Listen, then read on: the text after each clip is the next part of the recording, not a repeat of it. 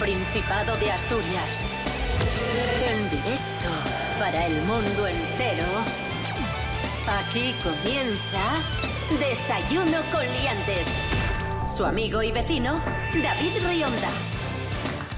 Buenísimos días Asturias, hoy es jueves 9 de noviembre de 2023, el reloj marca las 10 y media de la mañana y a esta hora es un placer, siempre es un placer a la hora que sea saludar al monologuista leonés Pablo BH, buenos Oye. días. Buenos días. Bueno, a la hora que sea, no, ¿eh? Quiero decir, cuando hacíais el programa a las seis y pico de la mañana, era por pegaros una... Ya estamos. Mejor ahora, ¿eh? Pero a estas horas es un placer, es un placer. Buenos días, Asturias. Rubén Morillo, buenos días. Buenos días, David Rionda. Buenos días, Pablo BH. Buenos días a todos y todas. No te quejes, Pablo. No te quejes. No te quejes. Siempre quejándose. Siempre vais a lo puto negativo. Desayuno con liantes, ay, lere, lere, lere. Desayuno con liantes, ay, lere, lere. Desayuno con liantes, ay, lere, lere. Desayuno con liantes, lere, lere, lere. To the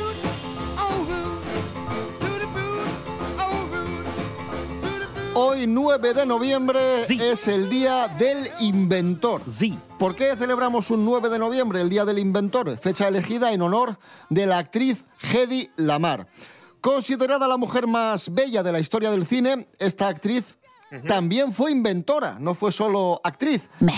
Creó la primera versión de la técnica del espectro ensanchado, lo que fue la base de lo que hoy conocemos como Wi-Fi o Bluetooth, las conexiones inalámbricas. Fíjate, ¿eh? Vale, os voy a hacer una pregunta. ¿Qué? ¿Cuál pensáis que es el, even- el, el invento más importante a día de hoy? Internet. La tortilla. Vale, yo diría que el microondas.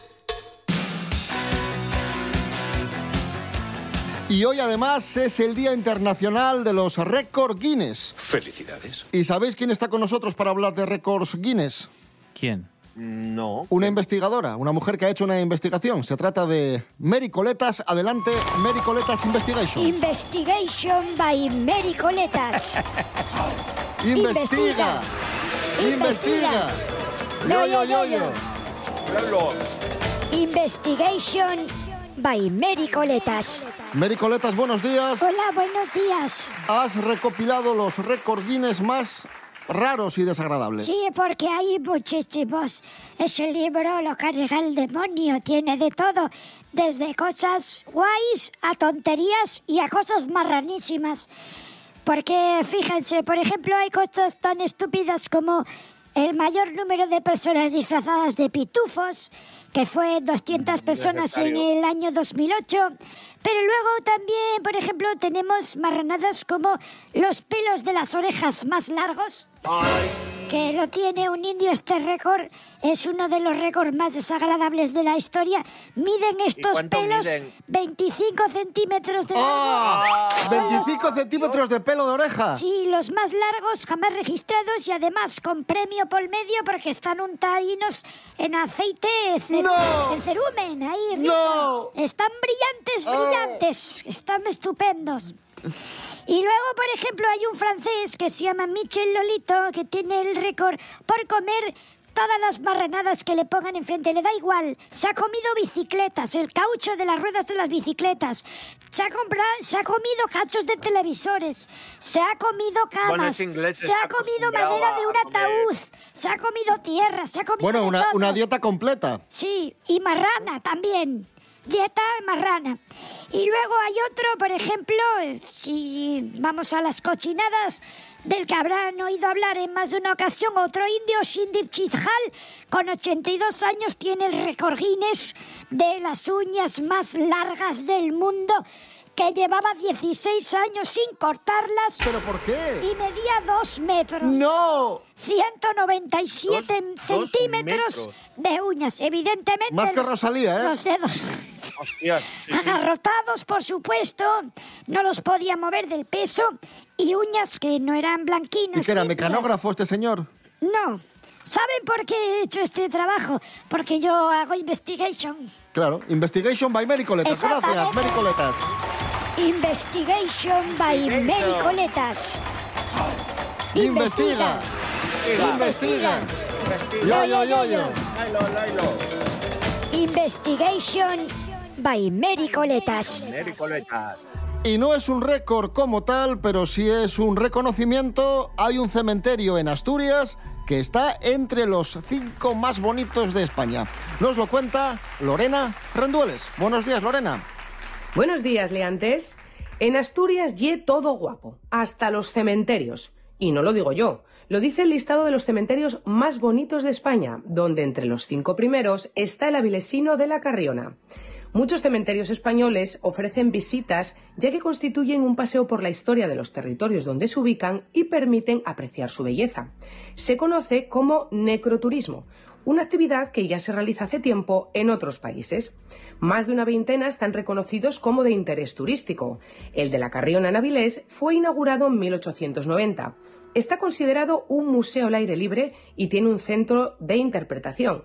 Sus sepulturas y monumentos escultóricos hacen gala del poder y la riqueza de los indianos. Otros cementerios a visitar son el de San Isidro en Madrid, considerado uno de los más bellos de Europa, el de San José en Granada, que está ubicado en el entorno monumental de la Alhambra, el cementerio inglés en Málaga, un jardín histórico y artístico, y el de San Amaro en La Coruña, situado frente al Océano Atlántico, lleno de simbología celta y ejemplos de neoclasicismo. Hasta la próxima, liantes. Gracias, Lorena Rendueles. Esto es Desayuno Coliantes en RPA, la radio autonómica de Asturias. Hoy es jueves 9 de noviembre de 2023. ¡Qué guapísimo! Un beso de improviso. Te quiero y no lo digo. Y no sé si decirlo, tal vez sea el destino. Es como un déjà vu que se repite sin querer. Desayuno con liantes.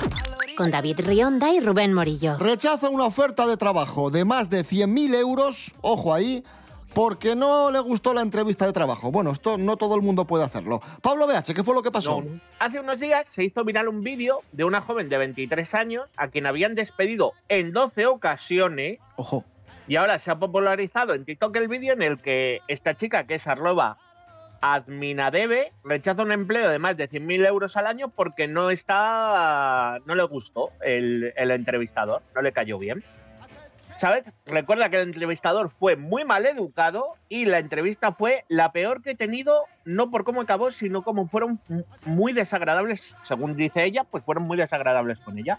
Además, dice la joven que no le preguntaron eh, por cómo era, ni lo que podía aportar a la empresa, sino por su experiencia laboral. Solo querían saber por qué había dejado mis trabajos los últimos cuatro años, ya que fueron más cortos que el resto de mi carrera. Hombre, a mí O sea, me parece, básicamente- me parece una pregunta pertinente. No sé si lo otro es verdad. Oiga. claro, no sé si Oiga, lo otro... ¿por qué le han despedido 12 Claro. veces? Eh, algo, algo has hecho. O sea, algo has hecho. Asúmelo. Eh, chica, advi, arroba, no sé qué. Que no te voy a hacer ni publicidad.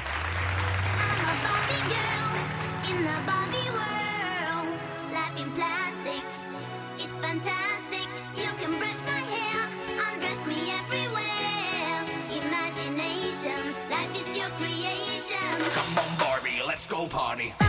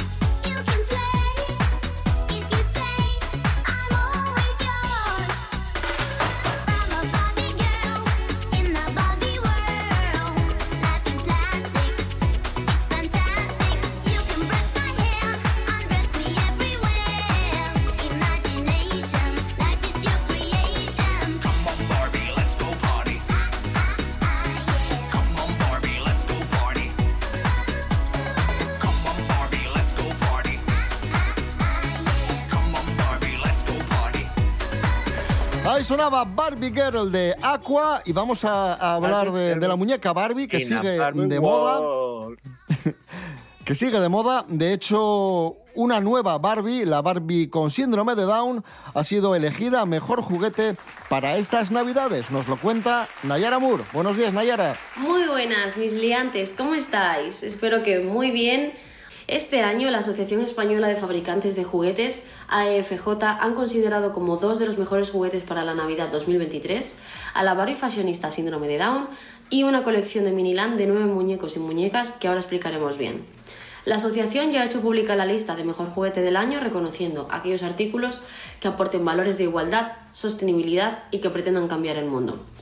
La Barbie fashionista se ha convertido en el mejor juguete para cambiarlo. Está recomendada para niños y niñas a partir de 3 años y se ha diseñado en colaboración con National Down Syndrome Society. Me tienen fascinada a todos. Atención a los siguientes. Para un mundo sostenible, el elegido es el Electrocefa Eco Energías Renovables de Cefa Toys. Incluye más de 75 proyectos para conocer los principios de energía solar y eólica. En la categoría de la igualdad tenemos a colección de Miniland Dolls Colorful con nueve muñecos y muñecas de diferentes orígenes y con diversidad funcional, auditiva o visual. Juegos. A ver si esto suena. El Twister Air de Hasbro, un juego de plastilina a partir de 8 años y forma parte de la categoría de arte y manualidades. Incluye también una aplicación que guía en el proceso de creación de personajes de la colección Bizac.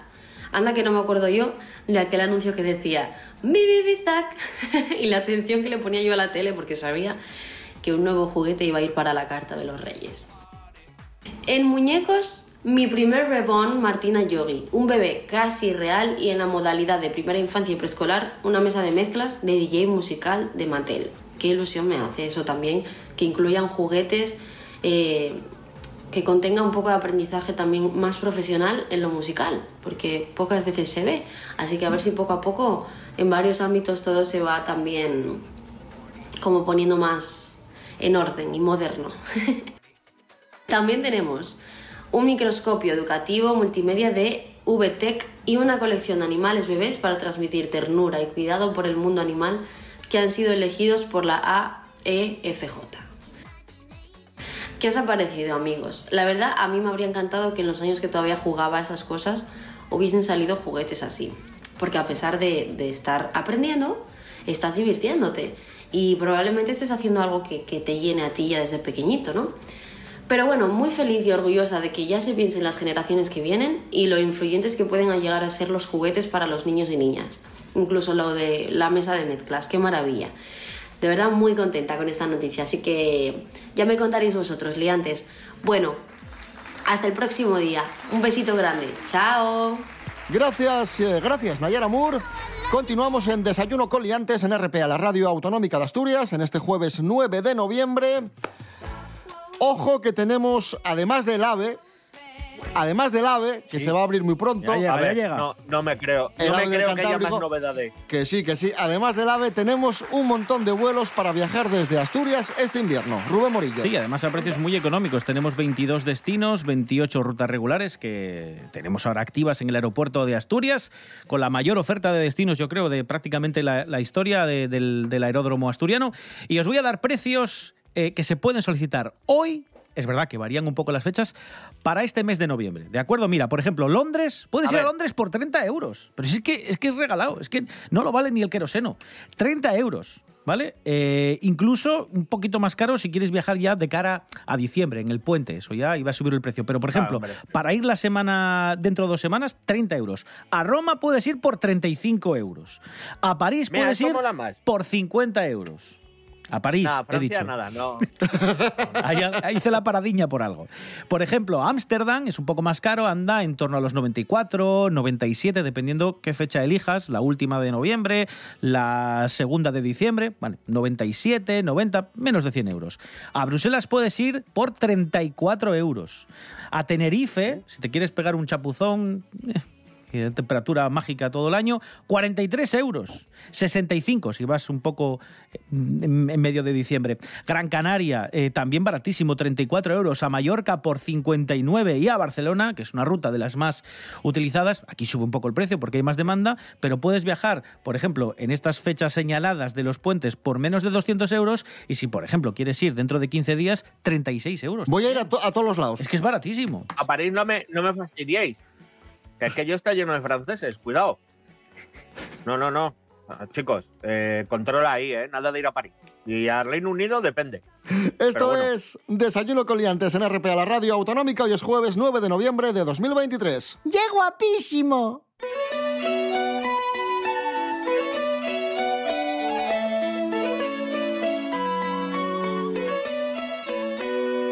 ¿Puede la música reducir el dolor? Ojo, que nos Mm. responde una persona que además se dedica a la música, Natalie García. ¡Ale su vago! No. Ah, vale, vale. No, no. Calla, calla. Natalie García, buenos días. Últimos días liantes, y es que dicen que la música amansa a las fieras y que es la medicina del alma. La verdad que desde tiempos inmemoriales el ser humano ha usado la música en muchísimas situaciones y siempre ha formado parte de nosotros mismos tanto en momentos de tristeza como de alegría. Pues bien, lo de que es la medicina del alma parece que lo ha corroborado la ciencia ahora y de hecho se ha demostrado que puede ayudar a las personas a lidiar con el dolor.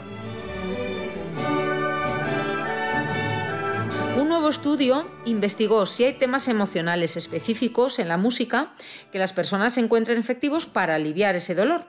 En ese estudio los participantes escucharon tanto música relajante, aunque la desconocían, así como segmentos de sus canciones favoritas seleccionadas por ellos mismos. Pues bien, los resultados mostraron que solo la música favorita de los participantes tuvo un efecto notable en la reducción de la intensidad del dolor y el malestar en comparación con el silencio. Ni siquiera la música relajante desconocida ni las versiones de su música favorita tuvieron este efecto. Además, los participantes calificaron los segmentos musicales según diferentes sensaciones que les producían. Incluso era importante si les producía también escalofríos. Los investigadores descubrieron de esta forma también que experimentar escalofríos se asociaba con un efecto analgésico todavía más fuerte, lo que sugiere que los escalofríos pueden ser parte del mecanismo.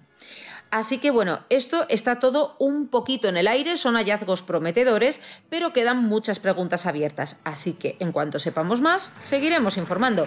Un besito enorme, liantes.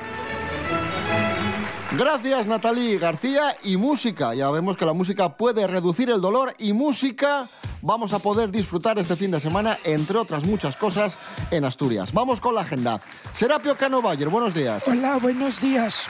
Adelante con la agenda. Miren, eh, hablaba usted de música. La Orquesta Sinfónica del Principado de Asturias va a estar interpretando El genio de Bonn hoy jueves a las ocho y cuarto en el auditorio de la Casa de Cultura de Avilés.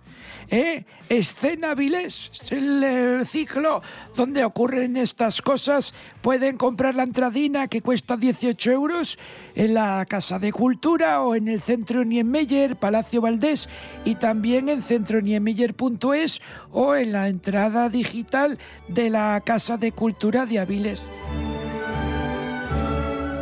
También les traigo más música, en este caso en el Teatro Jovellanos, que está celebrando estos días el Festival de Jazz. Y dentro de las actuaciones, por ejemplo, hoy 9, 9 de noviembre a las ocho y media, prácticamente haciéndole la competencia en Avilés a la, a la OSPA, tenemos a Rembrandt Trío, Rembrandt Trío, perdón, ¿eh?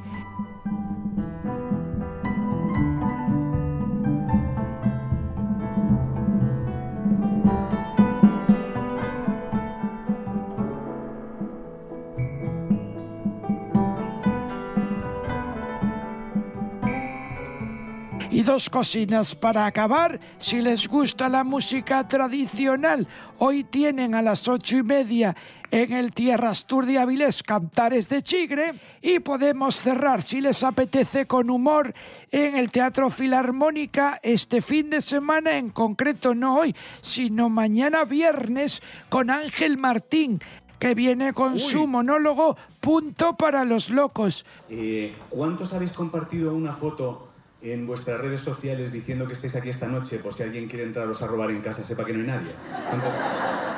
El- que en esta broma solo se ríen los que no tienen redes sociales.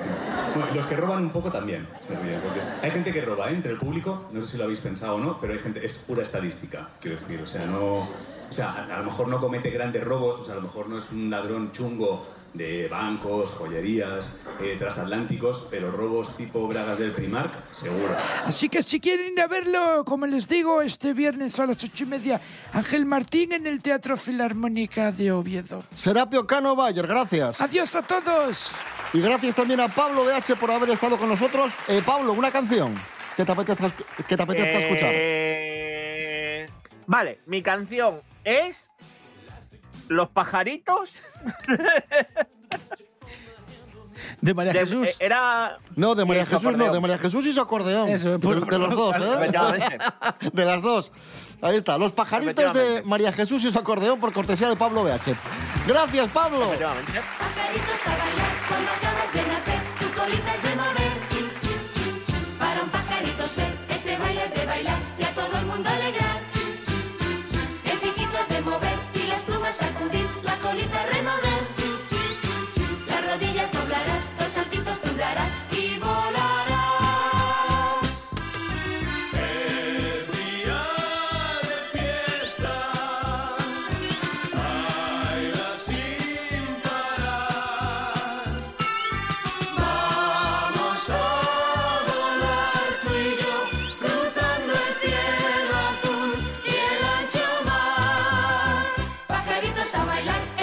saltará, el mayor se moverá.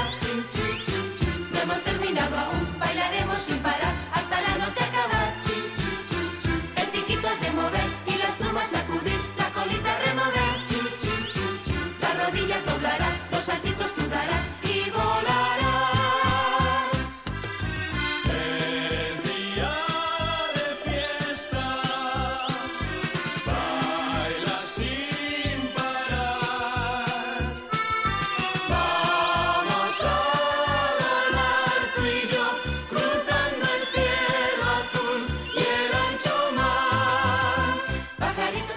Desayuno con liantes. Hoy jueves eh, 9 de noviembre de 2023 eh, cumple 68 años Lou Ferriño.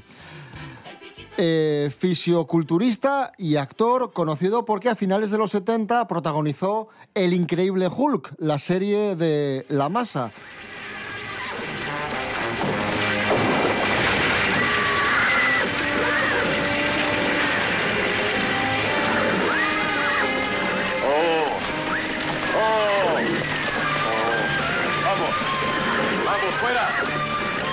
La serie estaba protagonizada por dos actores. Uno era Bill Bixby, que era el, el doctor eh, Bruce Banner cuando no se convertía en la masa, y luego eh, Lou Ferriño cuando se convertía en la masa, ¿no? En el personaje este, este verde. Por cierto, una curiosidad, esta serie El Increíble Hulk de finales de los 70 fue escrita por Kenneth Johnson, que posteriormente escribiría V, la serie V de los lagartos, la que tuvo tanto éxito. La de- buena.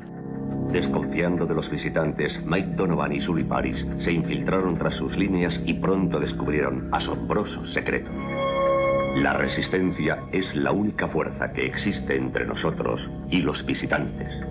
El increíble Hulk con Lou Ferriño, eh, como decía, Bill Bixby era el Dr. Banner y luego se convertía en la masa cuando se enfadaba y era este señor, cachas, pinta de verde. Efecto especial chulo.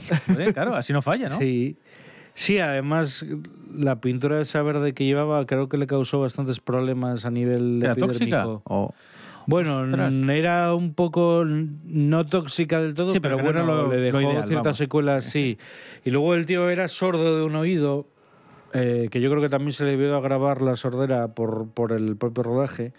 Pero sí, es una serie de lo más emblemático de la época de finales de los 70, yo creo para el, público español. Aun habiendo series de superhéroes en los 70, ¿no? La de Wonder Woman de Linda Carter o la serie de Spider-Man de Nicholas Hammond, pero bueno, eso aquí llegó posterior, ¿eh? No, en España no se emitió la serie, llegaron como capítulos reconvertidos en pelis y tal, pero realmente no el impacto que tiene el Hulk de Luz Ferriño es como una cosa importantísima. Dos cocinas, eh, viendo fotos de, este señor, de Lou Ferriño como, como Hulk, a mí me impone más y me da más miedo este señor pintado de verde que, el Hulk que hacen ahora por, por ordenador, el Hulk digital. Y luego, corrígeme, tengo entendido que este señor, como actor, básicamente fue lo que hizo, esto de, Hulk, pero luego creo que fue entrenador de estrellas de Hollywood, ¿no? Era un tío muy metido en la industria, pero por otro lado. El tío aparte no era, no era muy alto, lo que pasa que bueno, los ángulos de cámara un poco como al estilo del equipo A, cuando ponían esos planos en, en la cámara en el suelo para que todo pareciera más espectacular, el tío imponía, claro, porque le cogían desde abajo, entonces era como más amenazante. Siempre va a ser preferible eso que lo otro, porque es un hombre grande y musculoso que tiene la piel verde.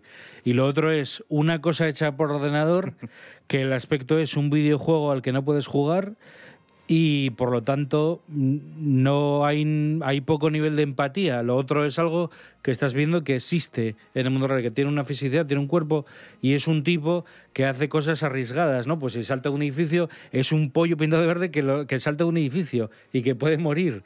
Y siempre que hagas cosas que se ve que están hechas de verdad, inconscientemente subconscientemente la gente sabe que eso implica un trabajo y un riesgo y es algo visceral, es algo físico, que lo digital, bajo mi punto de vista, no lo va a poder recrear y de hecho a estas alturas sigue sin poder hacerlo.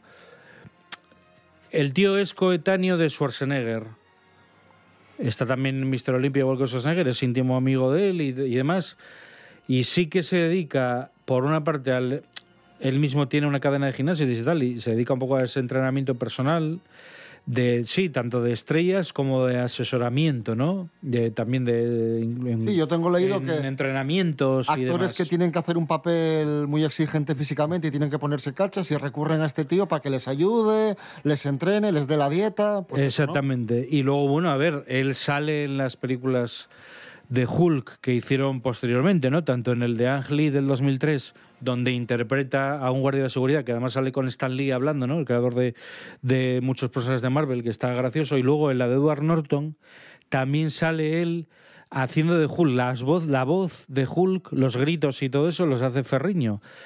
Pero luego tiene otras cosas por ahí curiosas, porque también hizo de Hércules, hizo alguna serie por ahí, mm, bueno, de, de cierto éxito, pero bueno, qué decirte, estuvo trabajando bastante, le puso la voz a Hulk en series de dibujos animados del personaje, en fin. Lo último que yo recuerdo de él es El Rey Escorpión 4, que es de relativamente hace pocos años, claro, son... A ver, es un actor un poco tercermundista, ¿eh? eso es cierto. Pero bueno, el tío estuvo ahí y aunque viva de lo que de lo importante que fue su papel como Hulk, que me parece legítimo porque al menos hizo algo relevante. Tiene una carrera un poco, pues eso, de serie B, pero, pero bueno, el tío siguió trabajando y, y es un tipo además que mm, es un ejemplo de superación. En el sentido de que es un tipo, pues eso, medio sordo, que tuvo problemas físicos en su momento, que la gente hasta cierto punto se reía de él, un poco como también se reían de Schwarzenegger, y al final, bueno, lógicamente no alcanzó la carrera de Arnold Schwarzenegger, pero bueno, es una carrera eh, envidiable en el sentido de que estás viviendo de un trabajo muy respetable. Tuvo sus momentos importantes en el videoclub, esas películas de Hércules italianas se crearon muchísimo. O sea, el Hércules de Luferriño, para la gente que tiene, pues eso, 40 50 años, es un referente muy importante en ese cine del videoclub. Que decía yo, cumple 68, no, rectifico, calculé mal, cumple 72. Le quité unos añinos a- al, al bueno de, de Lu. Pues nada, felicidades para él y con esta pequeña reseña sobre Lou Ferriño nos quedamos, eh, regresamos mañana viernes. Sí, viernes, mañana, sí, mañana viernes a las diez y media de la mañana aquí a Desayuno Coliantes en RPA. Recordad que estamos en Facebook y en Instagram y que, no nos, y que nos podéis escuchar en www.rtpa.es, radio a la carta. Rubén Morillo. David Rionda. Hasta mañana. Hasta mañana. Miguel Ángel Muñiz. Gracias. Chao.